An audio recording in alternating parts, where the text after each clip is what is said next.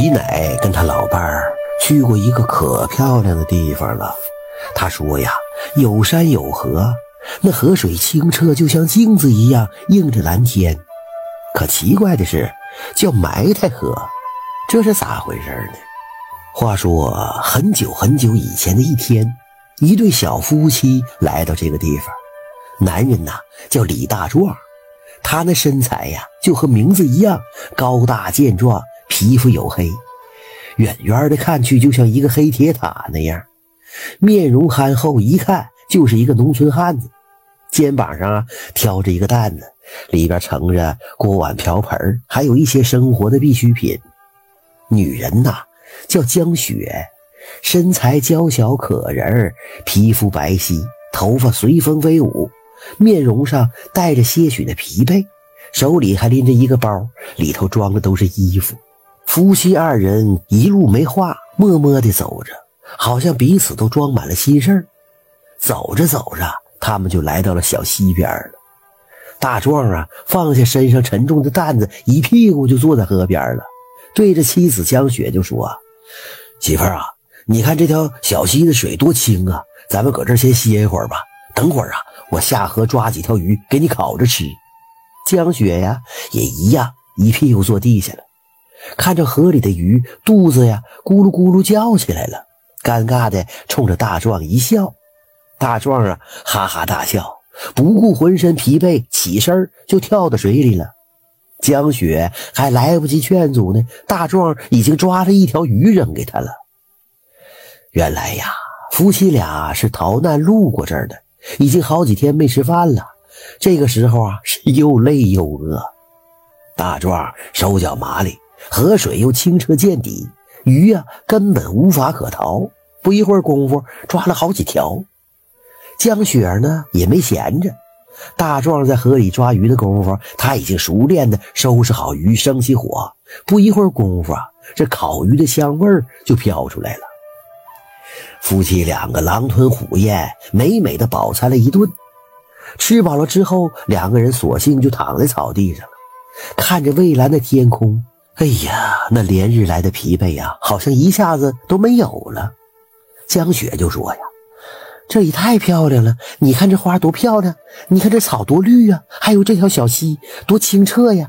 不如咱们就别走了，搁这安家吧。”大壮一听，立马就憨笑起来：“好啊，以后啊，咱们就住这儿了。”于是啊，夫妻两个就开始盖房子、开荒种地。饿了呢，大壮就下河抓鱼，江雪就去找野菜充饥。转眼两个多月过去了，一间别致的茅草房和一块垦好的地就这样出现在这儿了。江雪看着自个儿家的房子和一块块地呀，不禁流下了泪水。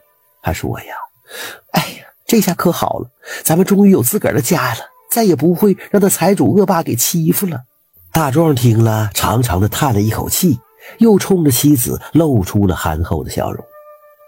打这以后啊，夫妻两个就在这个地方过上了安逸的生活。您现在收有一天干完活，他们坐在山坡上休息，大壮就说了：“你看啊，这山清水秀的，可惜没个名儿，不如咱给他取个啥名吧？”江雪嘟着小嘴就想：“大壮啊。”你看咱们住的地方像不像个台子？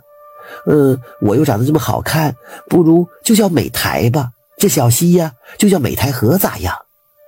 大壮一听，立马拍手叫好啊！还是媳妇有学问呐，这名取得太好了。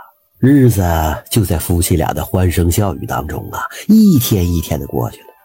时间久了，这儿啊又搬来了很多像夫妻俩这样的穷人。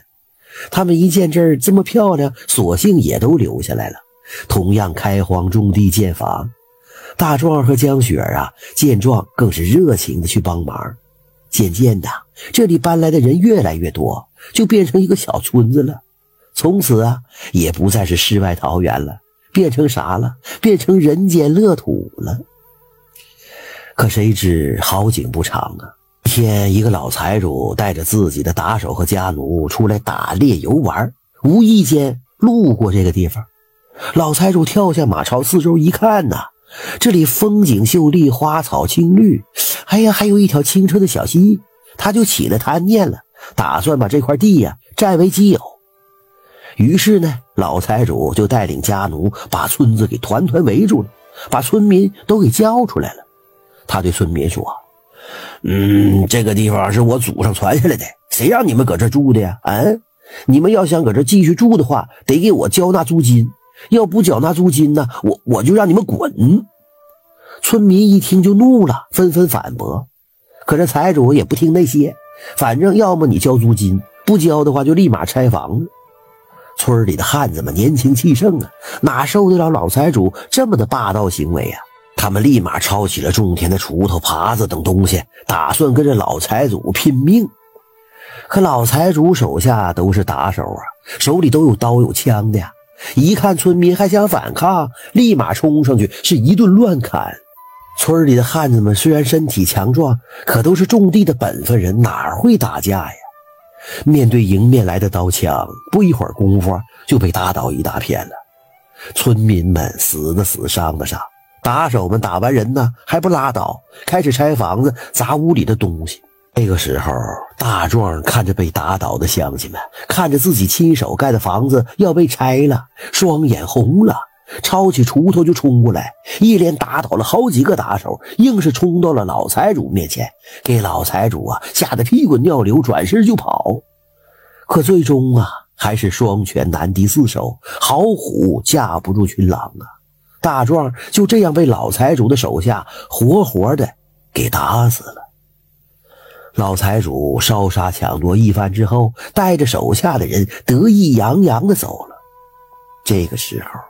江雪飞扑到自己丈夫身前，撕心裂肺的哭啊！全村的妇女老少也一样啊！原本宁静如人间仙境的村子，变成了人间炼狱一般了。村民哭泣的泪水就流进了美台河，从此以后啊，清澈的河水也在人们不知不觉中发生了变化。过了几天。老财主又带着大批的工匠来到这儿，打算在这地方建一个别院。说干就干，那事儿干的是热火朝天。原本的村民只能眼睁睁看着。老财主跟他手下们干活干累了，口也渴了，想喝点水，就来到了美台河边。老财主刚要喝河水的时候，突然间天空中乌云滚滚，雷鸣电闪。这个时候，美台河水突然间翻滚起来，可把老财主吓坏了，一个大屁股墩坐地下了，转身连滚带爬的往回跑。不久啊，天晴了，雨停了，河水也不再翻滚了。人们再看，原本清澈见底的河水，如今变得浑浊不堪，根本没法喝了。没了水源，人也没法在这生存下去了。无奈何。老财主啊，只能带着自己手下走了。从此以后啊，大家就把这个地方改名叫埋汰河了。不过说来也奇怪，等老财主带着人走了之后啊，埋汰河的水又变得清澈见底了，而且呀，还特别甘甜。这里的穷人们又过上了好日子。有人说呀，是天上的神仙显灵了，把河水变脏了，是为了惩罚财主。也有人说呀，这河水里边有一条蛟龙，看不惯财主才这么做的。就这样，日复一日，年复一年，直到今天，这个地方依然是风景秀丽，鸟语花香，只是埋汰河这个名字，一直也没变。